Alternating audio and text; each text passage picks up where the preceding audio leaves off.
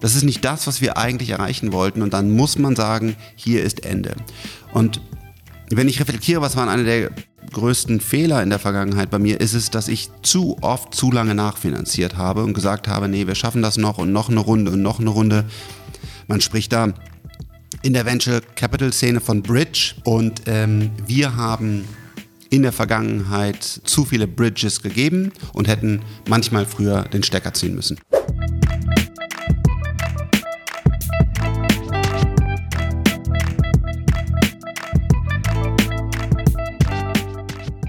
Hallo und herzlich willkommen zu Startup DNA, dem Podcast über Startups, Technologien und Deutschland 4.0. Ich bin der Frank, los geht's. Ich war zu Gast beim NTV Podcast So Tech Deutschland und habe mit Frauke und Andreas über meine Arbeit als Investor und natürlich Zukunftstechnologien gesprochen. An dieser Stelle einen herzlichen Dank an NTV, dass ich dabei sein durfte und euch jetzt viel Spaß bei dieser Folge.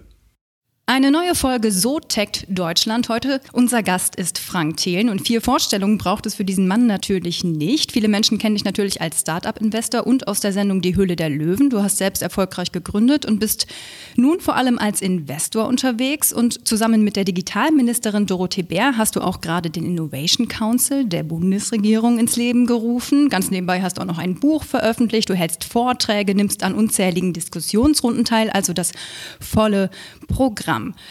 Frank, dieses Jahr hast du dein Engagement bei der Hülle der Löwen ja ein bisschen zurückgefahren. Deine Vita ist sehr umfangreich. Ähm, weißt du aus dem Kopf, wie viele Projekte du überhaupt am Laufen hast? Nein.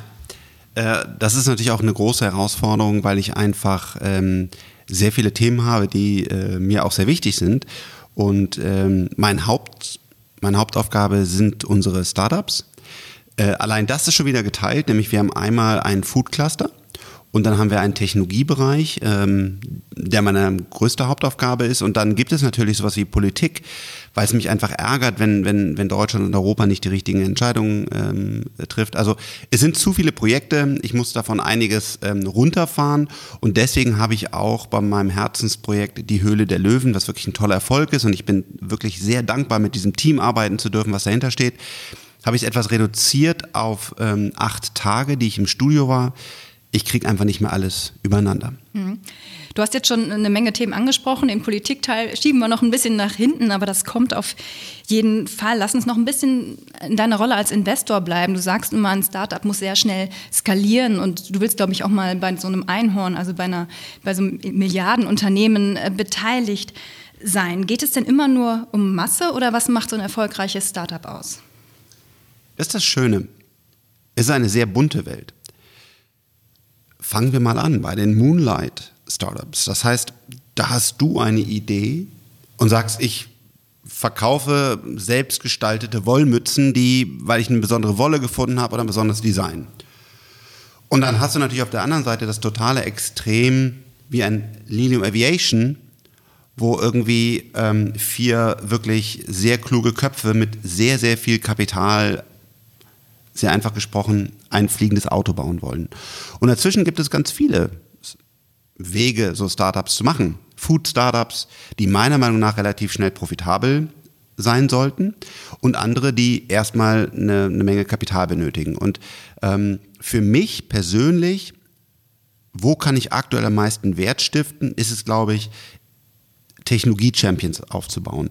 Die fehlen uns in Europa und das ist natürlich sehr riskant, das ist sehr schwierig. Ich weiß auch nicht, ob ich das schaffe, also ein Team zu finden, das so zu unterstützen. Aber das ist das, wo wir mit Freigeist uns aktuell darauf konzentrieren, große Technologieunternehmen, relevante Technologieunternehmen in Europa aufzubauen. Ähm, an, äh, da kommen wir noch mal darin weiter. Wie lange gibst du Projekten Startup-Zeit? Also, wann erklärst du sie für gescheitert oder gibt es da irgendeine Grenze? Sagst du da irgendwann jetzt Schluss, raus? Ja, das ist immer eine sehr schwierige Frage. Ich selber stand ja vor der, ähm, vor der Entscheidung mit Do the Document App. Ähm, dort hatten wir 10 Millionen Dollar Venture Capital ähm, eingesammelt, sehr früh, haben ein großes Tech-Team gebaut, haben eine sehr gute oder haben eine gute Technologie entwickelt, die einige sehr interessant fanden, aber wir haben nicht genug Traktion gehabt. Das heißt, die Leute haben das nicht so eingesetzt, dass sie es jeden Tag verwendet haben. Und äh, dann ist die Frage, dann sitzt du da und sagst, verdammt, wann ist hier Schluss? Habe ich wirklich noch eine Chance? Wie weit laufe ich? Und am Ende des Tages mussten wir einfach, ähm, weil das Geld nicht mehr gewonnen werden konnte für dieses große Technologieteam, ähm, hier ein Pivot, also eine starke Veränderung machen, haben nur noch eine einzige App mit einer Funktion rausgebracht, die heute sehr erfolgreich ist. Aber es ist immer echt eine schwierige Frage. Wie oft gibst du noch mal eine Chance? Und äh, es ist schwer und hart, einem Gründer auch zu sagen, einem Gründerteam zu sagen, ich glaube, wir haben es nicht geschafft. Ich glaube, wir, wir müssen hier anhalten. Und gerade wenn man Kapital hat, und das ist ja auch bekannt, dass wir Kapital haben, was aber natürlich auch für neue Unternehmen geplant ist, dann zu sagen, nein, wir finanzieren nicht mehr nach, sondern wir haben besprochen, dass wir diese drei neuen Ansätze im Vertrieb, im Produkt, wo auch immer nochmal probieren. Wir schauen jetzt mal ehrlich auf die KPIs, die Key Performance Indicators, also worauf wir sagen, kann Kundenwachstum sein, kann Umsatz sein, was auch immer man da definiert hat, und sagt, die stimmen nicht. Das ist nicht das, was wir eigentlich erreichen wollten. Und dann muss man sagen, hier ist Ende. Und wenn ich reflektiere, was waren einer der größten Fehler in der Vergangenheit bei mir, ist es, dass ich zu oft zu lange nachfinanziert habe und gesagt habe, nee, wir schaffen das noch und noch eine Runde und noch eine Runde. Man spricht da in der Venture Capital Szene von Bridge, also eine Brücke zu was auch immer, der nächsten Finanzierungsrunde, dem Exit, der Profitabilität. Und ähm, wir haben in der Vergangenheit, so glaube ich, kann man das sagen, zu viele Bridges gegeben und hätten manchmal früher den Stecker ziehen müssen. Und wie lange? Im Golfspieler sagt man ja, trauer nicht im schlechten Schlag zu lange nach. Ja, das versaut dann wieder den nächsten. Wie lange denkst du über solche Projekte nach, wenn du sie beendet hast? Also gibt es da eine Analysezeit und dann ist auch vorbei und fertig? Also die Entscheidung, dass, dass man es beendet, ähm, die ist sehr schwierig und die treffen wir auch immer im Team. Ähm, wir sind hier fünf Partner und wir, wir diskutieren das und ähm, aber manchmal muss man auch gar nicht lange nachdenken, weil man hat einen Weg und sagt, wir wollen das und das erreichen. Wir wollen zum Beispiel in so und so vielen Supermärkten sein oder, oder die App muss so und so viel Engagement zeigen, also Daily Active Users oder was auch immer. Man sieht einfach, das, das passt nicht.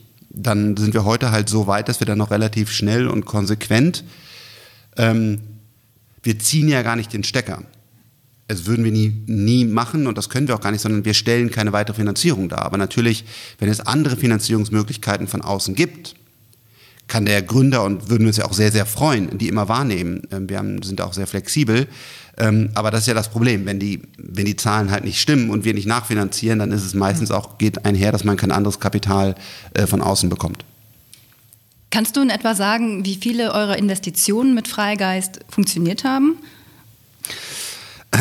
Äh, äh, ja, also was ist funktionieren? Ähm, äh, funktionieren heißt, dass sie erstmal überleben.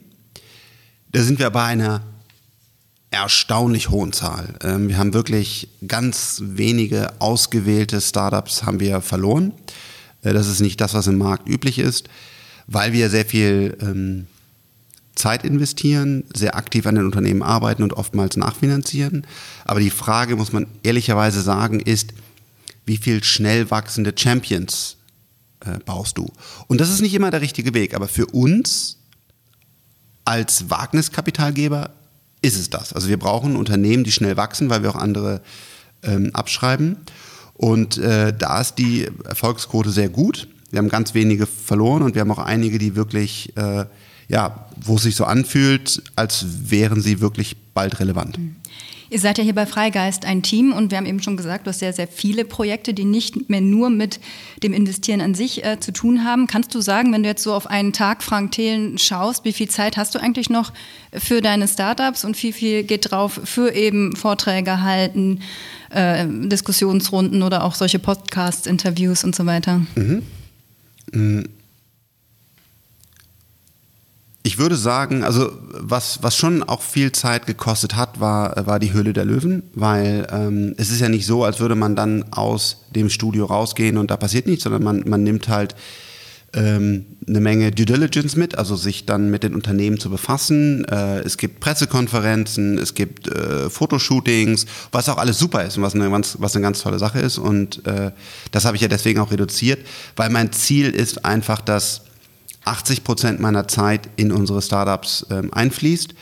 Äh, bin ich da heute äh, nein, wobei es manchmal auch so eine Mischung ist. Ne? Unsere Startups brauchen ja auch politische Unterstützung. Wir haben da zum Beispiel den Kraftblock, das ist ein ähm, Energiespeicher ohne seltene Erden und da müssen wir jetzt auch mal gucken, dass, dass die Politik den versteht und den fördert und so weiter. Und dann ist es ja auch sinnvoll, wenn ich mich dann mit Politikern treffe. Ähm, aber so 80 Prozent 80 Prozent meiner Zeit sollte in meine Startups fließen und 20 Prozent nehme ich mir dafür Zeit, um was zurückzugeben, äh, solche Podcasts wie jetzt hier zu machen und andere Dinge. Ja, ich würde mal einen Schritt noch in die nächste Richtung gehen. Also mein Lieblingsthema ist auch Flugtaxis. Deins wahrscheinlich auch. Ich interessiere mich sehr dafür, vielleicht nicht ganz so, wie du das machst. Du präsentierst das ja immer sehr euphorisch, bist da gewillt, das voranzubringen. Und sachlich, sachlich korrekt. Sachlich korrekt, genau, wie Herr das. Scheuer auch und andere. Ähm, kürzlich war ja ein großes Event am Frankfurter Flughafen, da hat Herr Scheuer anderes, da war eine andere Idee, ein Drohnenflugzeug, glaube ich, war es, ne, hervorzubringen und auch bekannt gegeben, dass man es das fördern will. Ähm, wieso reden wir über Flugtaxis so häufig in letzter Zeit und nicht darüber, wie man die Deutsche Bahn zum Beispiel pünktlicher bekommt oder mit autonomen Bussen viel schneller und viel besser in den nächsten fünf bis zehn Jahren vorankommt. Also Flugtaxis waren gefühlt viel öfter in den Medien als jetzt ja. die anderen Themen, die beiden. Ich glaube, dass das hat viele Gründe. Das erste ist, es ist ein Menschheitstraum. In den Jacksons oder wie das heißt, diese, die Serie, wo dann die Leute rumgeflogen sind, also so, ein, so ein fliegendes Auto. Es gibt ja diesen ganz berühmten ähm, äh, Tweet, ich weiß nicht mehr genau, wie er war, äh, Silicon Valley, äh, wir haben alle gedacht, es kommen fliegende Autos und alles, was wir bekommen haben, sind 140 Zeichen, also mhm, von ja. Twitter, Facebook und so weiter. Und jetzt sind wir halt in der, nach der Digitalisierungswelle kommen wir in die Innovationswelle und da sind fliegende Autos einfach, es ist ein Menschheitstraum, dass ich irgendwo überall einsteigen kann, äh, fliegen kann, ohne Emissionen zu generieren, sicher schnell reisen kann und deswegen, ähm, glaube ich, gibt es einfach eine Menge eine Menge Aufmerksamkeit, eine Menge Presse. Dann ist so, dass wir glücklicherweise endlich mal wieder in Deutschland äh, dieses Feld aktuell relativ gut bespielen. Ähm, wir haben äh, Volocopter, äh, wir haben Airbus, äh, wir haben äh, Lilium Aviation. Daran kann ich mich nicht erinnern, dass irgendeine große äh, technologische Revolution passiert ist und wir führend waren. Vielleicht Online-Games, da hatten wir, glaube ich, einige echt gute Player auch in, in Deutschland, aber Search Mobile und so weiter, brauche ich ja nicht alles aufzuzählen, hatten wir das eben nicht. Und jetzt haben wir die Chance, ähm, vielleicht so einen Weltmarktführer hier in Deutschland aufzubauen, weil es einfach einige äh, probieren. Und klar, ist auch für die Politiker natürlich ein gutes Thema, weil es Reisen ermöglicht ähm, in einem sehr ökologisch sinnvollen Weg. Ähm, denn ich würde auch gerne eine pünktliche Bahn haben. Nur wenn ich zum Beispiel das Bahnnetz ausbauen will, dann ist das gar nicht so einfach. Das ist richtig teuer. Jeder Meter Bahnstrecke kostet sehr viel Geld, wird politisch ganz intensiv diskutiert. Da gibt es ich will auch gar keinem zu nahe treten. Äh, da kommt dann der Vogelverein und dann kommt der, das ist auch vollkommen in Ordnung. Das muss man auch alles ausdiskutieren. Ich kann einfach nur sagen, äh, mal eben das Bahnnetz ausbauen. Das liegt nicht nur am Kapital, sondern auch in ganz vielen anderen Themen. Und da ist so ein Flugtaxi, wenn es sehr weit fliegt, echt eine tolle Alternative ähm, weil du eben nicht die Umwelt verändern musst. Du musst eben keine Bahnstrecken verlegen, wo dann diskutiert werden, soll die an meinem Haus vorbei, äh, muss ich dafür umziehen oder so, äh, sondern ich kann einfach wirklich in der Luft reisen. Als Herr Scheuer das angekündigt hat, da erinnere ich mich gut, dass der im Netz natürlich Spott und Häme, gerade die CDU, da war gerade die Bahn wieder mit hohen Unpünktlichkeitswerten da, das war gravierend und die Leute haben natürlich ähm, sich darüber geärgert. Ne? Warum kümmert man sich erst nicht um die Bahn und dass die Standardmitte, die wesentlich mehr Leute transportieren können. Ne? Kannst du das verstehen, dass die Leute da frustriert Total. sind?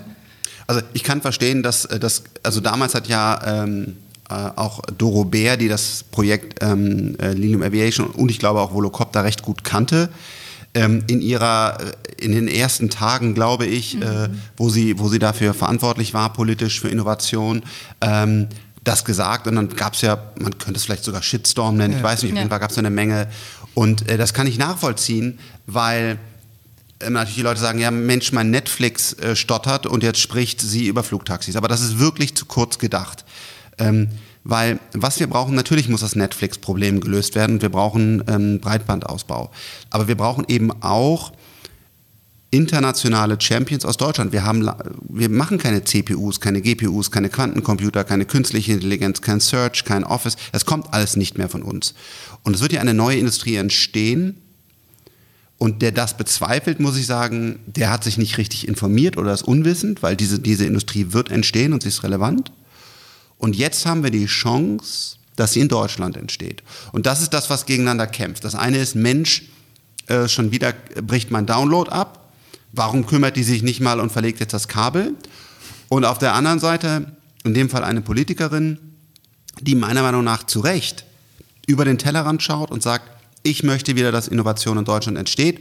Da verstehe ich den Konflikt, bin aber ganz klar auf Doro Bärs Seite.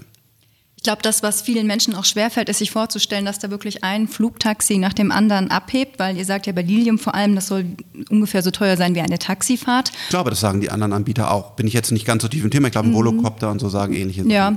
Aber ähm, das weiß ich nicht, bin da nicht. Aber dass die Leute sich vorstellen können, dass die wirklich eins nach dem anderen abheben und dann in der Luft quasi äh, Flugstau entsteht. Das ist, glaube ich, das, was schwerfällt. Aber das ist ja Blödsinn. Ähm, der, der Luftraum ist ja dreidimensional. Das ist ja genau das, was, was Elon Musk auch mit The Boring Company machen will. Natürlich sehr viel teurer und ich finde das Projekt übrigens super. Wir haben uns ja auch mhm. passend sehr, sehr, intensiv mit ähm, Hyperloops. Ähm, das ist halt der Vorteil. Wenn du bohrst, teuer, aber trotzdem dreidimensional und in der Luft kostenfrei dreidimensional. Das heißt, es wird keinen Stau in der Luft geben. Das Einzige, wo es Stau geben wird, ist beim Starten und Landen. Und äh, dort kann man es halt durch Sensoren und eine intelligente Logistik ähm, so regeln, dass diese, dass diese äh, Flugzeuge, Jets wirklich halt reinkommen, Leute einsteigen, losfliegen. Und da wird es Kapazitäten benötigen. Also du kannst nicht einfach 100 Lilium-Jets an einer Stelle in der Sekunde, gleichen Sekunde starten und landen lassen. Dafür brauchst du dann den Platz. Aber in der Luft selber wird es auf absehbare Zeit keinen Stau geben. Wie beurteilst du so ein Projekt wie das von Günter Schuh? Hast du das mitbekommen von der RWTH Aachen? Die haben jetzt auch eine Art Flugtaxi vorgestellt, was aber tatsächlich nicht so günstig sein soll wie ein Taxi. Da soll eine Fahrt von 300 Kilometern oder Flug vielmehr so viel kosten wie eine erste Klasse Fahrt in der Deutschen Bahn. Also kann schon mal 200 Euro kosten tatsächlich. Also ähm, Günter Schuh, erstmal totaler Respekt. Ja, das ist ein Mann, den wir genau brauchen, weil der E-Mobilität voranbringt. Und äh, er macht das in Aachen, in einer tollen Uni, äh, mit der wir auch kooperieren. Ähm, und da kommen dann Vorstände von deutschen Autounternehmen hin, die, die bei ihm gelernt haben und sagen, das geht doch alles nicht, was du hier baust. Und, und er baut einfach. Und er macht sein Ego, jetzt macht mhm. er das mhm. Flugzeug. Ähm, das finde ich echt stark, was er, was der macht. Und ähm, das Flugzeugprojekt kenne ich jetzt nicht im Detail. Ähm, aber super, also super. Um, umso mehr wir in Deutschland haben, umso besser, weil die Nachfrage meiner Meinung nach wird so groß sein, dass sie einfach von erstmal von gar keinem bedient werden kann, weil es wird schwierig werden, diese Flugzeuge in der Menge zu produzieren, wie sie nachgefragt werden. Weil die Nachfrage nach einem A320, der viele Personen, hochreguliert, sehr teuer, viel Maintenance, hoch ausgebildete Piloten von A nach B bringt, ist einfach nicht so groß wie für ein elektrisches Flugzeug, was einfacher fliegt. Und ähm, aktuell baut kein Unternehmen auf der Welt so viele Flugzeuge, wie da benötigt werden. Von daher super, dass er in Deutschland macht, super, dass es Ego macht. Ähm, tolles Projekt. Ich kenne es leider noch nicht im Detail, habe aber auf meiner Agenda, äh, dass ich mit ihm mal äh, Abendessen gehe. Das haben wir beide mal äh, vereinbart, aber wir sind halt beide sehr beschäftigt und da freue ich mich einfach, mit ihm darüber zu quatschen. Er ist ein toller Kerl und sehe ich in dem Fall auch gar nicht als Wettbewerb. Mal so gesprochen, habt ihr mal auch, ich will das ja nicht schlecht machen, an sich, ich frage mich bloß, ähm, hat man das mal überlegt, in Verkehrskonzepte einzubinden? Ich sage, wenn ich damit ein Verkehrsproblem lösen wollte, mal rein rechnerisch, ich sage, ich will 500 Leute jetzt irgendwie von München nach Nürnberg bringen, brauche ich 100 Liliums dafür. In der gleichen Zeit, genau. In der gleichen Zeit, genau. Ja. Am Frankfurter Flughafen kommen, glaube ich, jeden Tag, also es waren irgendwie im Monat zwei Millionen Businessflieger, glaube ich. Wenn ich nur die nehme als Zielgruppe, wäre das schon eine Hausnummer pro Tag, was da an Flugbewegungen stattfinden muss. Einfach nur so, kann das wirklich sein? Kann, kann man sich das vorstellen, dass eine Stadt wie Frankfurt so viel Flugbewegung verkraftet dort, von Flughafen in die Innenstadt vielleicht oder ähnliches? Ja, also ähm, in, äh, ähm, in Liliumjet passen fünf Personen rein, heute noch einen mit, mit einem Pilot, also mhm. vier können transportiert werden. Und man muss sich ja vorstellen, dass diese ähm, Sachen, die pendeln ja. Also du wirst jetzt nicht an, an einem Schritt 100 Leute bewegen, sondern du nimmst dann halt 10 Lilium-Jets und die, die fliegen halt ständig ähm, ja. effizient ähm, hin und her. Und ähm, in Zukunft äh, ist denkbar, dass da deutlich mehr ähm, Lilium-Jets und auch gerne von, von Wettbewerbern ähm, hin und her fliegen und das ist nicht das einzige Transportmittel. Also das ist ja vielleicht auch falsch zu sagen, jetzt wir lösen damit alle Verkehrsprobleme, überhaupt nicht. Aber ähm, wir lösen damit das ein oder andere Verkehrsproblem. Mhm. Und wir brauchen auch genauso Hyperloops, also um Strecken, die ähm, hochfrequentiert sind, mit dieser sehr teuren Technologie, also eine, also eine Hyperloop zu machen, ist richtig, richtig teuer. Der Betrieb ist dann aber hocheffizient.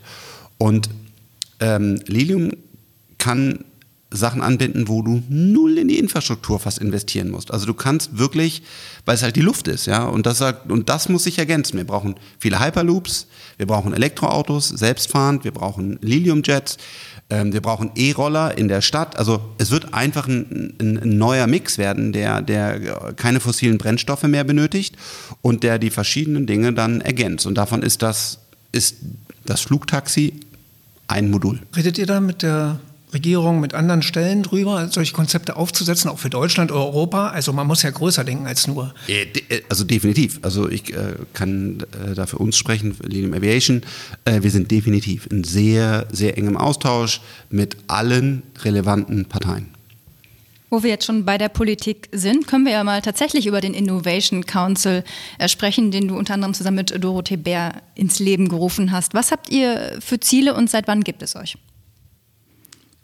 Ähm, ehrlich gesagt, ich bin nur so schlecht in Zeit. Ich glaube, es ist seit einem Jahr, würde ich sagen.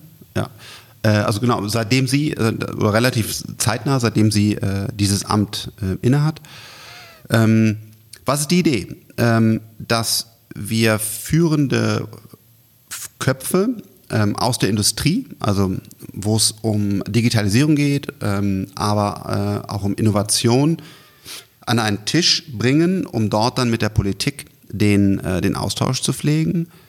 Und ich glaube, es ist extrem wichtig, dass unsere Politiker wissen, was da gerade passiert, weil das ist ja so schwer zu begreifen. Was macht eigentlich so ein Quantencomputer? Was macht die Künstliche? Dafür braucht man Experten aus den einzelnen Bereichen. Ich selber bin auch nicht in jedem Experte. Ich habe sicherlich einen guten, guten Überblick, aber da sitzen halt auch in vielen Bereichen Leute am Tisch, die einfach in ihrem Fachgebiet dann nochmal viel, viel tiefer drin sind. Und die Idee ist, die Brücke zwischen der Innovation, die in der Wirtschaft passiert, und der Politik zu bauen. Und da wird sehr, sehr viel geredet, nehme ich an. Wie oft trefft ihr euch? Mhm. Ich würde sagen, alle zwei bis drei Monate ist ein, sozusagen ein offizieller hm. äh, Tisch, der dann im äh, Kanzleramt meistens ist, aber manchmal auch bei, bei Partnern. Ähm, und da kommen wirklich auch fast immer alle, also ist auch echt schön zu sehen. Und dann gibt es ähm, ähm, kleinere Gruppen, die sich zum Beispiel über das Thema Identität äh, unterhalten oder Bildung. Und die treffen sich dann noch häufiger, um dann Einzelthemen zu bearbeiten. Genau, bringt ihr da eine festgelegte Agenda? Ist die mal festgelegt oder kommt Dorothee Bär ich habe hier ein paar Fragen von den anderen Ministern, könnt ihr die mal beantworten? Also was, wie geht ihr da vor? Habt ihr Strukturen? Was wollen wir lösen? Welches Problem in nächster Zukunft? Oder? Ähm, es ist gemischt. Ähm, zunächst mal haben wir eine relativ offene äh, Diskussion ähm, geführt, wo die Experten sagen konnten, was sie brauchen, was sie sehen. Und jetzt haben wir uns auf äh, einzelne Themen ähm, festgelegt, die wir voranbringen. Und ähm, es ist aber auch immer noch ein freier Bereich, wo man einfach darüber spricht, was steht denn jetzt ähm, gerade an, weil es natürlich auch eine dynamische Sache mhm. ist und wir nicht eine zwei, äh, zwei Jahresagenda haben wollen. Aktuell befassen wir uns zum Beispiel mit Identität, weil wir glauben, dass ähm, es wichtig ist, dass meine Ursprungsidentität im Internet, also womit connecte ich? Man kennt dieses Facebook Connect oder. Also Transparenz. Äh, ja, Amazon Connect. Also wir hängen eigentlich komplett an den Amerikanern, wenn es um Daten geht. Mhm. Und um das zu ändern, ist ein möglicher Weg, zu sagen, dass du eine europäische Online-Identität hast, womit du dich dann connecten ähm, kannst und damit halt eben äh, die erste Datenanlaufstelle schon mal wieder in unserer Hand sozusagen ist. Weil heute connecten wir uns mhm. alle mit LinkedIn, Facebook oder, oder Twitter. Äh, das Thema Bildung, was sehr, sehr komplex ist ähm, durch den Föderalismus. Ähm, da haben wir aber auch jetzt echt äh, ein paar Projekte, die wir bald vorstellen werden. Und ähm, ja, kannst du da was Näheres sagen, was so euch da vorschwebt? Wir wollen die, die ähm, Bildung digitalisieren. Wir wollen die Themen, die relevant sind, wie zum Beispiel Programmierung oder dass man künstliche Intelligenz versteht, mit in die Lehrpläne reinbringen, weil wir daran glauben, dass ähm, gerade heute gab es wieder eine Twitter-Diskussion, ähm, dass Pads ähm, in die Schule gehören, ähm, dass digitale Bildung essentiell ist und nicht, dass es irgendwie Teufelszeug ist. Kannst du, also jetzt mal, wenn wir das noch ein bisschen vertiefen können, gerade die Bildungsfrage interessiert mich persönlich auch. Ich habe immer nicht verstanden, warum in Verlagen, Schulbuchverlage in Deutschland, warum da so wenig digital ist. Warum gibt es nicht den gesamten Katalog an, an Schulbuchsystem, an Fragestellern Mathematik auf dem Pad irgendwo als App oder oder ja? Also Wahnsinn, hochkomplex. Das erste ist Föderalismus. Das heißt, du, du, du kannst im Bund erstmal nur Vorschläge einbringen ähm, und dann muss das jeweilige Land, weil denen das quasi, die haben die Hoheit darüber, das dann umsetzen, kannst individuell umsetzen. Ähm, Budget. Das ist ja jetzt gerade auch gelöst worden mit dem Digitalpakt. Also es gibt jetzt das erste Mal nennenswertes Digitalisierungsbudget an den Schulen. Das heißt, jetzt haben wir die Hardware. Jetzt musst du aber auch die Lehrer abholen. Es gibt Lehrer, Annika zum Beispiel, die, die ich jetzt persönlich unterstütze, die hochmotiviert, engagiert ist, sogar ihr eigenes Geld ähm, investiert und äh, einfach digitalisieren will und tut und macht und, und das ist einfach sie, sie gibt da Gas. Es gibt aber auch Lehrer und Eltern, die sagen, das ist Teufelszeug. Mhm. Das ist das Schlimmste. Der, der zockt den ganzen Tag.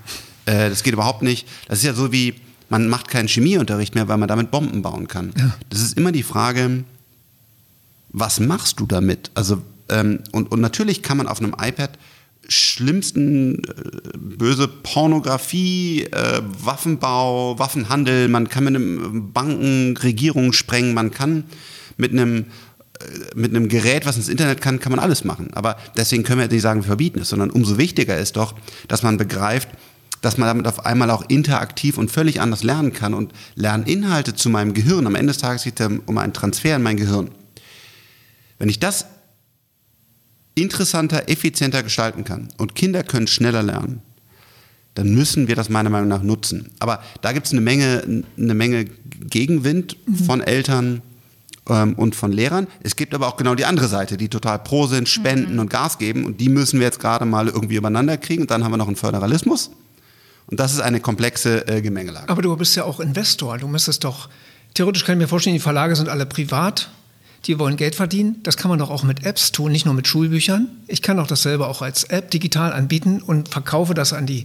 Es gibt sicher 50, 60, 70 Prozent der Eltern, die dafür auch Geld bezahlen würden. Ob das ein Vokabeltrainer ist, der vollständig ja. ist, oder eine Mathematikschule oder so als App, das muss doch auch möglich sein. Naja, es, es gibt, also ja, es gibt ja auch schon, auch schon Apps, ähm, aber man braucht ja eigentlich eine Plattform, vor allen Dingen auch für die öffentlichen Schulen, weil äh, genau. es gibt Angebote in den privaten Schulen, die auch bezahlt sind. Äh, und das Wichtige ist, das breit kostenfrei zur Verfügung zu stellen. Und äh, ähm, ich versuche diese Projekte eher zu fördern.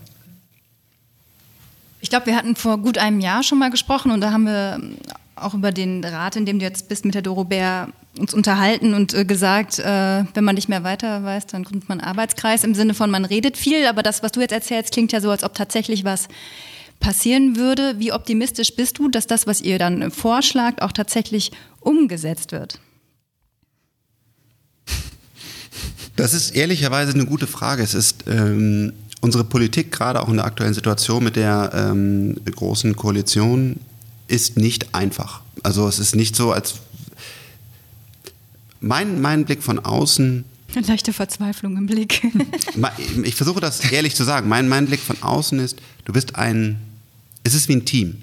Weißt du, wenn, wenn ihr beide gerne zusammenarbeitet, dann erreicht ihr viel und dann, dann funktioniert es auf einmal, weil man mag sich ja einfach in das gleiche im Team. Und ich glaube, in der Regierung gibt es nicht äh, nur Leute, die sich wirklich gerne mögen, also die sich jetzt auch privat zum Geburtstag einladen oder mal ein Bier trinken gehen wollen, sondern es gibt auch Leute, die sich wirklich gegenseitig Steine in den Weg legen wollen. Und man sieht das hier bei der NRW-Regierung. Ähm, da haben wir die äh, CDU und die FDP und die beiden Spitzenköpfe mögen und schätzen sich.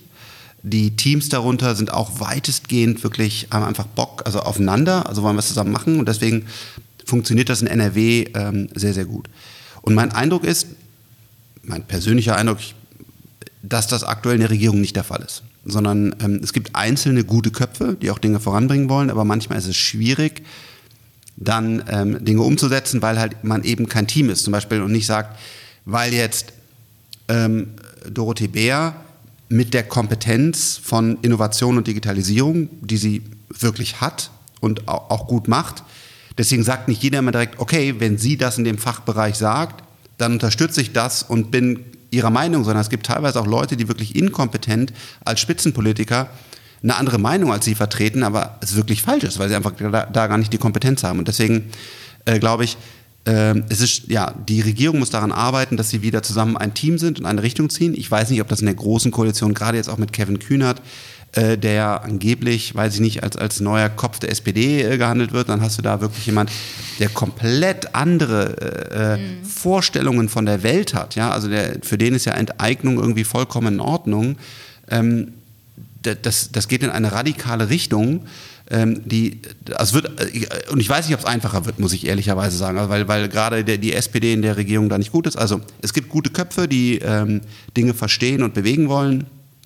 Ähm, aber ich glaube, in der aktuellen Regierung ist es nicht so einfach, Dinge durchzusetzen. Verzweifelst du da oft oder bist einfach nur genervt von diesen vielen Gesprächen und es passiert im Vergleich relativ wenig? Ich versuche die Politik auf Personenbasis zu sehen. Also schätze ich die, den Austausch mit einer Doro Bär, mit einem Peter Altmaier, mit einem Christian Lindner, mit einem Thomas Jatzombeck, finde ich die Personen gut und verstehen wir uns und gehen wir in die gleiche Richtung und lerne ich was von ihnen und lernen sie was von mir und da mache ich ein Ausrufezeichen rein. Also ich habe in den letzten Jahren wirklich äh, tolle Persönlichkeiten in unserer Politik kennenlernen dürfen, die ich, mit denen ich auch heute einen regen Austausch pflege. Bin ich damit glücklich, wie umgesetzt wird, also was dann wirklich in Gesetzen passiert, wie Geld fließt, wie Entscheidungen getroffen werden? Nein. Also unsere Regierung ist einfach nicht so agil und entscheidungsfreudig, hat so viel Mut, äh, wie ich mir das wünsche. Ähm, du hast mal für eine Reihe, Europareihe aufgeschrieben, was du, wo du Europa 2030 siehst. Und Schulsystem war ein Thema, glaube ich, ne? und Hidden Champions digitalisieren, fand ich interessant. Mhm. Eine andere Sache. Ähm, was verstehst du darunter, Hidden Champions zu digitalisieren? Geht ja bestimmt nicht darum, die Büros nur die Büro-Office-Software einzurichten, sondern wahrscheinlich um mehr, oder? Ja, ähm, wir haben in Deutschland das weltweit einzigartige Phänomen von Hidden Champions. Was ist das? Das sind Weltmarktführer, die in ihrer Nische, witzigerweise meistens sogar eher in ländlichen Regionen, totale Exzellenz in einem Thema haben. Da haben wir Sennheiser, Mikrofone, da haben wir Miele, äh, Oetker, also es gibt ganz viele Hidden Champions. Und die sind ein wichtiger Baustein der Stabilität unseres Landes. Ähm, meistens Familien ähm, äh, geführt. Und Jetzt kommt die Disruption. Jetzt ist es nicht so zwei, drei Prozent besser jedes Jahr, sondern auf einmal ist das Mikrofon aus einem völlig neuen Konstrukt, was in einem Quantencomputer berechnet wurde und irgendwie nur noch ein Tausendstel der Produktion kostet, aber irgendwie zehnmal so gute Soundqualität liefert. Dafür brauchst du eine andere DNA. Dafür musst du mehr in Forschung und Entwicklung investieren und auch anders in Forschung und Entwicklung investieren. Du musst bereit sein, Geld zu verlieren ähm, und du musst einfach ein bisschen noch anders ticken als das, was sie heute zum internationalen Champion gemacht hat. Und da bin ich auch mit einigen im Dialog, versuche meine, meine Ideen, meine Sichtweise dort äh, zu transferieren und dann äh, manche finden das, glaube ich, auch ganz interessant und, und überlegen da und bewegen sich und andere sagen auch eher, nee, das wird so laufen, wie es immer gelaufen ist. Ich weiß gar nicht, ob ich recht habe, aber das, was man, das, was ich jetzt sehe, wie, wie halt so, so ein Tesla jetzt, äh, klar wieder Posterchild, aber die ticken halt einfach anders. Ne? Also die, die investieren anders, die machen anders, die, die gehen andere Risiken ein. Und das sieht man jetzt bei einem BMW. BMW jetzt als Hidden Champion zu bezeichnen, würde, glaube ich, Hermann Simon äh, mir nicht recht geben, äh, lieber Hermann. Aber ähm, aber irgendwo ist ja auch noch ein Hidden Champion. Und da ist halt eben, äh, da hat ja gerade wieder vor wenigen Tagen der Entwicklungsleiter, ich, ich glaube, er wollte nicht, dass das rauskommt, äh, aber es hat einer mitgeschnitten, gesagt, ja, diese Elektroautos, die will ja auch keiner haben. Und das ist eine andere, eine andere DNA. Ne? Und das, das versuche ich bei den, bei den Hidden Champions im, im Dialog, die zu unterstützen. Und ich fände es toll, wenn die das schaffen, weil die einfach unfassbar wichtig sind, auch oftmals tolle Familiengeschichten.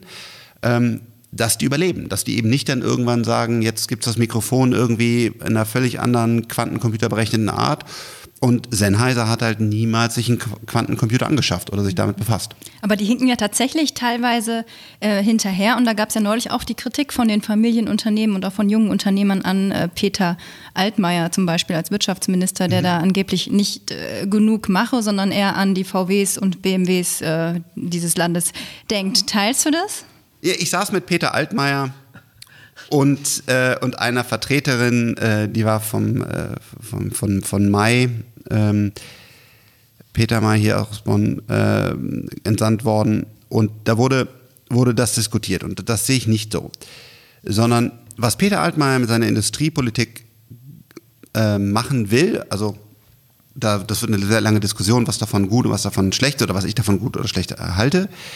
Aber er hat die Idee zu sagen, wir brauchen wieder ein, wir brauchen wieder internationale Champions. Und natürlich führt er oftmals das Beispiel Airbus voran. Jetzt gab es gerade die Diskussion, dürfen zwei große Unternehmen äh, im Transportation-Bereich, dürfen die mergen? Und dann fällt hinten raus vielleicht kleinere Hidden Champions runter, weil du auf einmal dann wieder einen, einen Giganten hast, der Economies of Scale hat und dadurch ähm, Dinge machen kann. Und da würde ich sagen, ist das Allgemeinwohl von Europa, nämlich dass wir in dem Bereich nicht von den Chinesen und Amerikanern wieder überrollt werden, steht für mich über dem einzelnen mittleren Player, der da vielleicht nicht happy ist. Sollten wir unsere Hidden Champions generell fördern und die Gesetze schaffen, dass der Mittelstand, wie man ihn auch nennen kann, äh, schneller vorankommt und dass zum Beispiel wenn sie in Innovation investieren, das besser absetzen können. Mache ich drei Ausrufezeichen dran. Und da kann Peter Altmaier sicherlich erstens mal noch mehr vorschlagen. Zweitens mal aber, wieder, da sind wir am Thema, was geht durch in dieser Regierung, wird, glaube ich, nicht einfach. Aber da kann er sicherlich noch mehr Gas geben. Aber was hier vermischt wird, ist, es gibt nicht das eine oder das andere. Wir brauchen dringend einen europäischen Champion, mehrere europäische Champions wieder, wie ein Airbus, um den Chinesen und den Amerikanern auf Augenhöhe zu begegnen. Heute sind wir sehr stark, das ist schwierig sich vorzustellen, aber wir werden, wenn die so weiter wachsen und weiter solche Unternehmen wie Tencent, Alibaba, JD, Tesla und so weiter ausspucken und wir das nicht tun, dann haben wir uns irgendwann zu lange auf unseren Lorbeeren ausgeruht und dann wird es einfach gefährlich und das, glaube ich, äh, sieht Peter Altmaier. Könnte es nicht sein, also jetzt mal, ich will noch ein bisschen dagegenhalten. Wenn ich so über die Hannover-Messe dieses Jahr gelaufen bin, staut man ja immer, was so deutsche Unternehmen so alles hervorbringen können, auch an Technologie, ne? also an neuen Sachen. Oder wenn man die Statistiken sieht, Bosch hat jetzt, glaube ich, in Sachen autonomen Fahren die meisten Patente und so. Früher, weiß ich, war immer, wenn man bewerten will, wie gut ein Land innovativ ist, wie innovativ ein Land ist, kam häufig immer Statistik, Patentanmeldung, ja. wie viel. Da sind ja die, einige Unternehmen sehr gut dabei. Ne? Bosch, gerade die Zulieferindustrie bei der Autoindustrie. Mhm. Warum soll das jetzt auf einmal nicht mehr gelten? Warum sollen auch die Hidden Champions und die Mittelständler in Deutschland nicht auch das Problem lösen mhm. und für ihre Produkte die KI-Anwendung oder die innovativen Zukunftsideen zu haben? Erstmal, Forschung und Entwicklung in Deutschland ist sehr stark. Ich will noch einen Schritt runtergehen. Ich will zu den Unis gehen. Wir haben KIT, Aachen, TUM, richtig stark. Hat mich auch total überrascht, muss ich ehrlicherweise sagen. Was da läuft, ist wirklich klar, wir haben ein MIT, aber das ist wirklich auf Weltklasse-Niveau. Und ein Bosch als privates Unternehmen ist auch stark und hat sehr viele Patente. Was uns aber fehlt ist der Spitzenkopf obendrauf, der daraus ein Weltunternehmen macht. Denn das ist nochmal was anderes. Habe ich eine gute Grundlagenforschung? Habe ich viele Patente? Oder bringe ich die Dinge so zusammen, dass ich zum Beispiel eine Gigafactory baue und einfach sage, ich baue jetzt die größte Batterieproduktion der Welt. Die ist nicht von Bosch, was aber zum Beispiel bei denen relativ nah dran ist oder von Warta, die überhaupt gar keine Batterien bauen, also nicht, nicht in irgendeiner Relevanz. Da müssen wir besser werden. Wir haben eine gute Grundlagenforschung, wir haben gute Patente, aber wir sind schlecht darin, groß zu denken, Kapital zu aktivieren und dann echte Weltmarktführer ähm, daraus zu bauen. Das ist die ähm, das, das, was wir als, als Deutsche ähm, lernen mussten. Früher haben wir es gemacht mit, mit, mit Porsche und so weiter. Die ganzen Beispiele sind ja heute noch da. Und das haben wir einfach in den letzten Jahrzehnten nach SAP nicht mehr hinbekommen.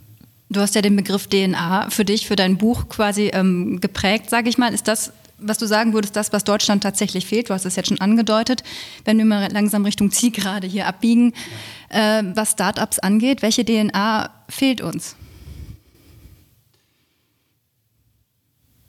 ich nenne das mal platt, eine 10x DNA. Das klingt nicht platt. Ja, also das ist natürlich immer so ein, ein, ein Marketingbegriff und was genau meinst du damit und muss es dann 10x sein, kann es nicht auch 8x sein oder 100x sein, aber die Idee ist halt wirklich zwischen, ich denke in kleinen Schritten und sage, ich muss jetzt das neue Auto auf den Markt bringen und das, da muss der Motor ein bisschen besser sein, 10 PS mehr haben oder muss das und das, oder wo ich sage, pass auf, dieser Verbrennungsmotor, der ist überhaupt gar nicht mehr relevant und ich traue mich jetzt und investiere in Ladeinfrastruktur und so weiter. Oder Self-Driving Cars. Wer in Deutschland hat denn schon vor fünf Jahren angefangen, Chips dafür zu entwickeln? Ich kenne keinen einzigen. Und es ist doch total klar, dass, also für Experten, dass spezielle Chips, also ein, ein Silicon, was ich selber unter Kontrolle habe, und genau für diesen einen Anwendungsfall von einem Team entwickelt wird, deutlich effizienter ist als ein Chip, den ich vom Markt nehme, der eben alles Mögliche können soll. Oder selbst wenn ich sage, es entwickelt ein Nvidia, was eine großartige Firma ist, ich bin auch Shareholder, ist eine tolle Firma. Selbst wenn die einen Chip entwickeln für selbstfahrende Autos, wird er niemals so gut sein wie der, wie der, wie der eigene Chip. Das macht uns ja Apple als wirklich erfolgreiches Unternehmen, ich glaube, anders kann man das nicht bezeichnen, vor. Die, die entwickeln jetzt ja sogar ihren eigenen LTE-Chip und 5G, also 4G, 5G-Chip, weil sie da nicht mehr abhängig sein wollen und weil sie es noch besser in ihre Software integrieren wollen. Also muss ich doch als Autounternehmen erkennen, dass ich diesen Teil der Wertschöpfungskette selber haben muss und hätte vor fünf Jahren den Mut haben müssen, eigene Chips und eigene Software zu entwickeln vielleicht kennt ihr, ihr seid viel auch in der Wirtschaft unterwegs, ähm, irgendwas bei Volkswagen oder BMW, was mir da noch keiner gesagt hat. Aber mir ist kein Projekt bekannt. Und das ist diese 10x-DNA, wo ich eben nicht sage, mhm. ich gucke jetzt mal, dass die nächsten Quartalszahlen stimmen, sondern ich nehme einen größeren Zeithorizont und sage, was passiert eigentlich? Und, glaub, und erlaube mir dann, relativ weit zu springen. Die, äh, ich würde noch ganz kurz, das passt vielleicht ganz gut zu deinen Food-Startups, da hast du ja tolle Unternehmen zusammengesammelt um eine gewisse Grenze zu erreichen. Hast du das letztes Jahr geschafft und spielt das diese Idee damit eine Rolle, also größer zu denken als nur, ich baue die jetzt mal auf und gucke, dass ich im nächsten Tante-Emma-Laden damit unterkomme. Also wie hast du das erreicht, was du damit erreichen wolltest? Ja, ich glaube, bei den Food-Startups haben wir auch ähm, unseren Skalierungsgedanke mit eingebracht ähm, und äh, haben halt aus großartigen Produkten gesagt, komm, lass uns anders denken. Wie schaffen wir es, dass wir wirklich in jedem Edeka, in jedem Rewe vertreten sind? Ähm, wie können wir Skalierungsprozesse aufsetzen von der Produktion, vom Vertrieb, um das zu machen? Und da haben wir halt enge Kooperationen mit den großen ähm, Ketten geschafft. Äh, wir sind echt Teil dieser Industrie geworden und ähm, das ist ein guter Erfolg. Und äh, es haben übrigens auch nicht alle von denen geschafft, muss man auch ganz ehrlicherweise sagen. Bei anderen ist es einfach so der Fall, dass man da doch eher Laden, eigene Läden aufbaut im kleineren Umfeld, was auch ein tolles, profitables Unternehmen ist. Aber andere haben es geschafft. Im besonderen Y-Food zum Beispiel wirklich das einfach mal ein richtig schön schnelles Wachstum sauber hingelegt ähm, zu setzen. Das war der Ansatz, den wir mit den Gründern verfolgt haben und der ähm, das ein oder andere Mal ganz gut geklappt hat. Wir kommen zur letzten Frage mit Blick auf ähm, die Uhr. Wir haben jetzt eine knappe Dreiviertelstunde äh, gesprochen und wir, am Ende wollen wir immer fragen, welche Note du Deutschland in deinem Bereich geben wirst. Und wenn wir jetzt um, auf unser Gespräch äh, blicken und ja. du das mal äh, resümierst, was würdest du Deutschland denn im Bereich Start-up oder Digitalisierung, kannst auch zwei Noten geben, geben von 1 bis 6? Sechs als, als absolut durchgefallen. Ja, wie in der Schule. Wie in der Schule. Mhm. Du, steckst ja, du steckst ja in unserer Hinterweise, du steckst ja drin. Du bist ja nicht mhm. nur Unternehmer selbst, sondern hast mit der Politik zu tun, kennst Unternehmen, tingelst durch, durchs Land und verbreitest deine Philosophie. Und was du da zurückbaust, muss ja bei dir einen Eindruck hinterlassen, wie weit sind wir jetzt von eins bis sechs? Das ist echt schwer. Also ich glaube... Eins bis zehn hilft dir ja nicht ja, viel mehr. Nein, nein, nein, nein. Also ich glaube, wir sind auf dem Weg das Problem ist aber, dass, dass USA und, und speziell ähm, äh, China echt Gas geben. Also die meinen das so wirklich ernst und, und die haben wirklich Kapital und die meinen, die meinen das halt so, die geben so richtig, richtig Vollgas. Und ähm, äh, Tencent, ähm, Alibaba, äh, teilweise auch unterstützt von der Regierung, die ich äh, politisch gesehen nicht gut finde, aber aktuell von den Ergebnissen leider relativ gut ist. Ähm, Deswegen würde ich uns da mal so eine 4 minus geben.